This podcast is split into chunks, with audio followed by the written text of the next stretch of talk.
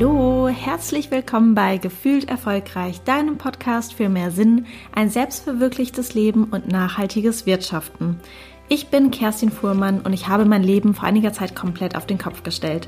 Von der erfolgreichen Manager-Konzernkarriere, die sich für mich allerdings nicht erfolgreich und erfüllend angefühlt hat, hin zu einem freien, selbstbestimmten Leben als Coach und Beraterin. Mit diesem Podcast möchte ich dir neue Gedanken und Inspirationen schenken und dich ermutigen, das zu tun, was du wirklich willst. Da einige sich mal wieder eine Folge zum Thema Hochsensibilität gewünscht haben, komme ich dem sehr, sehr gerne nach und habe mir heute einen Lebensbereich ausgesucht und zwar die Partnerschaft. Wenn du hochsensibel bist, trägt sich deine Sensibilität natürlich in jegliche Lebenslagen mit rein und auch in jegliche Beziehungen so auch in die Partnerschaft. Das birgt manchmal doch die ein oder andere Herausforderung und stellt einige auch vor die Fragen, naja, wenn ich zum Beispiel hochsensibel bin, soll ich mir dann auch einen Partner suchen, der hochsensibel ist oder dann gerade nicht, soll ich mir vielleicht lieber einen suchen, der nicht hochsensibel ist? Diese Fragen klären wir in der Podcast-Folge. Ich habe dir einfach alles Wichtige hier kurz und knapp und kompakt zusammengepackt. So mag ich das ja sehr, sehr gerne. Und ja, jetzt würde ich sagen, starten wir einfach mal los und ich wünsche dir sehr viel Spaß. Einige Menschen sagen, dass hochsensible Personen dazu neigen, unglücklicher zu sein als nicht hochsensible Personen. Das auch in der Partnerschaft, weil wir hochsensiblen Menschen denken natürlich ganz, ganz viel nach und denken auch sehr, sehr tiefgründig. Wir denken und grübeln sehr viel und natürlich auch über die Beziehung. Wir stellen uns Fragen wie, wie fühle ich mich eigentlich? Bin ich zufrieden mit der Beziehung? Mag ich meinen Partner oder meine Partnerin wirklich sehr, sehr, sehr arg? Reicht das aus, um das ganze Leben miteinander zu verbringen? Gibt es eigentlich irgendwelche Seiten an meinem Partner, die ich vielleicht nicht mag? Und wie fühle ich mich eigentlich in der Beziehung? Aber auch, wie fühlt sich mein Partner? Bin ich vielleicht gut genug für meinen Partner? Bin ich vielleicht auch zu launisch für meinen Partner? All diese Fragen stellen sich hochsensible Menschen sehr, sehr oft und man sagt hochsensiblen Personen auch nach, dass sie sehr an einem romantischen Beziehungsideal hängen. Also alles, was so in Hollywood über die Bildschirme flitzt, dass wir das eigentlich ganz gut finden und ganz schön und uns das eigentlich auch so ja harmonisch und romantisch wünschen. Somit äh, sagt man, dass eben viele Hochsensible einfach die Vision haben der wirklichen großen Liebe, einer Seelenverwandtschaft und einer vollkommenen Partnerschaft. Diese Erwartung ist natürlich unfassbar hoch. Und wenn man so eine hohe Erwartung hat, vielleicht kennst du das auch, dass du an deinen Partner, wenn du ganz ehrlich zu dir bist, wirklich so hohe Erwartungen hast. Wenn du so hohe Erwartungen hast, kann das sehr, sehr leicht zu Frust führen. Es kann auch sehr leicht zu Enttäuschung führen. Und für die heutige Folge möchte ich gerne äh, zwei unterschiedliche ähm, Seiten beleuchten. Einmal die Beziehung zwischen zwei Hochsensiblen und einmal die Beziehung zwischen einem Hochsensiblen und einem Nicht-Hochsensiblen sozusagen. Und wir starten jetzt einfach mal mit der Beziehung von zwei Menschen, die beide hochsensibel sind. Was hier sehr, sehr oft passiert, ist das Phänomen der Seelenverwandtschaft, dass man eben eine ganz, ganz tiefe Verbundenheit spürt. Man hat das Gefühl, man kennt sich schon ewig, muss vielleicht gar nicht viel erklären, der Partner versteht einen sofort. Und hier herrscht auch ganz oft eben eine große Harmonie, einfach weil man sich so nah ist, sich so verbunden fühlt. Und dieses Gefühl hat von, ich kenne dich schon ewig oder ich kenne dich schon mein Leben lang, vielleicht auch gerade wenn man sich recht neu kennengelernt hat. Man kann miteinander wirklich tiefe, tiefgehende Gespräche führen und man kann sich gegenseitig auch Raum lassen. Was hier allerdings eine Problematik ist, die häufig auftritt, ist, dass beide Partner auch zu ähnlich sind in dieser tiefen Verbundenheit und in dieser Seelenverwandtschaft. Der Partner oder die Partnerin ist ein wahrer Lieblingsmensch und man verbringt so, so gerne Zeit mit dem Partner, dass es leicht passieren kann, dass man sich zu zweit einigelt, ein eigenes Nest baut und die Außenwelt irgendwie sogar ausschließt, dass man sich eben verschanzt und sagt, ach nee, wir machen heute nur was zusammen und dann lange, lange vielleicht auch gar keine Freunde mehr trifft oder vielleicht die Familie auch nicht mehr trifft und eben Dinge immer nur zu zweit macht, weil man sich einander so, ja, genügt und eben, weil man so vertraut ist. Und was auch sehr leicht passiert dadurch, dass beide eben hochsensibel sind, dass, äh, das kennt, glaube ich, auch jeder Hochsensible von uns, äh, dass man natürlich unheimlich schnell erschöpft ist. Und wenn man in so einen Zustand der Erschöpfung kommt, das kennen bestimmt auch alle, dann ist man ja auch nicht ganz so robust und da sind die Nerven auch nicht ganz so stark. Wenn man natürlich jetzt zwei Menschen hat und dann passiert vielleicht irgendwas und beide sind dann schon so ein bisschen gereizt und äh, ja, die Nerven sind so ein bisschen dünn, dann kann es natürlich auch äh, eher zu Konflikten kommen. Aber das Problem ist ja, dass Hochsensible meistens harmoniebedürftig sind und sie wollen auch gar keine Fehler machen. Deswegen werden Fehler auch gerne nicht angesprochen. Wenn man vielleicht merkt, oh, mich stört am Partner was, dann werde ich das nicht ansprechen, weil dann entsteht ja vielleicht eine Diskussion oder ein Streit und ich will ja unbedingt die Harmonie bewahren. Und was auch passieren kann, ist, dass Entscheidungen gerne aufgeschoben werden, weil sich eben beide nicht entscheiden können oder nicht so gut entscheiden können und weil man natürlich auch keine Fehler machen möchte. Bei Auseinandersetzungen, da habe ich ja auch schon gerade drüber gesprochen, ist es auch gerne so, dass eben jegliche Thematik oder Auseinandersetzung so lange aufgeschoben wird, weil man eben diese Harmonie bewahren möchte, bis es dann irgendwann mal richtig eskaliert und der Streit sehr, sehr doll wird. Ich weiß nicht, wenn du weißt, dass dein Partner hochsensibel bist, äh, ist oder dir gerade denkst, hm, das kommt mir doch irgendwie bekannt vor, dann hast du das sicher auch schon mal äh, erlebt. Hochsensible Menschen durchlaufen im Laufe des Lebens und auch sogar des Tages einige Stimmungen. Und wie es so ist, wenn beide Partner hochsensibel sind, wird die Stimmung des anderen sehr schnell erkannt und dadurch, dass wir als Hochsensible natürlich sehr durchlässig sind und ja einfach gerne die Stimmung des anderen auch aufnehmen, kann es passieren, dass sich in einer Partnerschaft solche Aufwärts- oder auch Abwärtsspiralen bilden.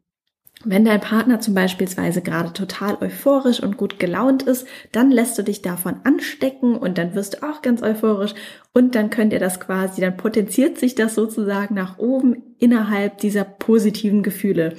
Das ist eigentlich total super. Was aber genauso passieren kann, ist natürlich, wenn einer einfach durchhängt, wenn es ihm nicht gut geht, wenn er vielleicht gestresst ist oder aggressiv oder sehr traurig oder verzweifelt, dann nimmt der andere Partner das auch auf und dann gibt's eben diesen ja, Dominoeffekt sozusagen, aber eben nach unten. Also in dieser Negativität oder in diesen negativen Gefühlen kann das immer wieder nach unten gehen und dann ist es sehr, sehr schwierig, dass einer das Ganze sozusagen durchbricht, weil man eben so symbiosemäßig immer beim anderen schaut und das Gleiche eben ja einfach nochmal aufnimmt, das gleiche Gefühl.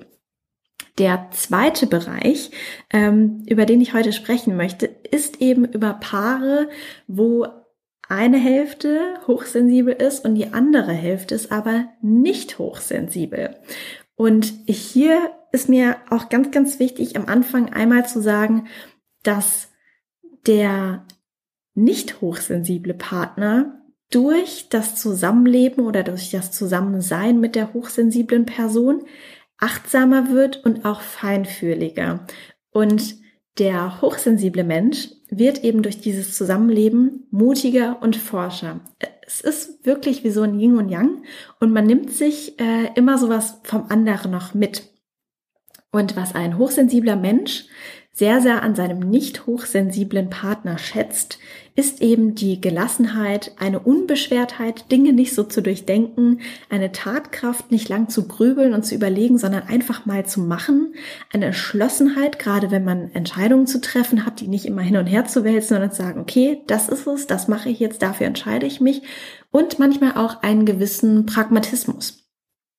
Und ähm, die nicht hochsensiblen Personen schätzen an hochsensiblen Personen ihr unfassbar gutes Einfühlungsvermögen, dann auch die Intuition, also das Bauchgefühl, das wir haben, und auch die Kreativität, die uns Hochsensiblen gerne nachgesagt wird.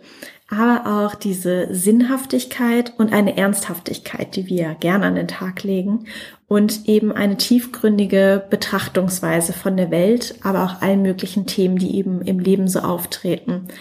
Das Problem oder potenzielle Probleme, die eben in dieser Kombi zwischen hochsensibler Person und nicht hochsensibler Person auftreten können, ist, dass der ähm, der nicht hochsensible ähm, gerne sagen kann zu seinem sensiblen Partner oder zur sensiblen Partnerin, du bist äh, ja, sei nicht so empfindlich, du, du bist total dünnhäutig, leg dir doch mal ein dickeres Fell zu und, und sei doch einfach mal nicht so, ja, empfindlich. Und genau im Gegenzug kann natürlich die hochsensible Person dem Partner, der nicht hochsensibel ist, vorwerfen, sei doch nicht so unsensibel, und sei doch nicht so, so dickfällig und du lässt ja gar nichts an dich ran und zeigst gar keine Emotionen. Und das kann natürlich auch für, ja, einfach für Streit sorgen. Der hochsensible Mensch kommt natürlich auch durch äh, die vielen Reize, die ihn immer erwarten und auf ihn einprassen, schnell an seine Grenzen.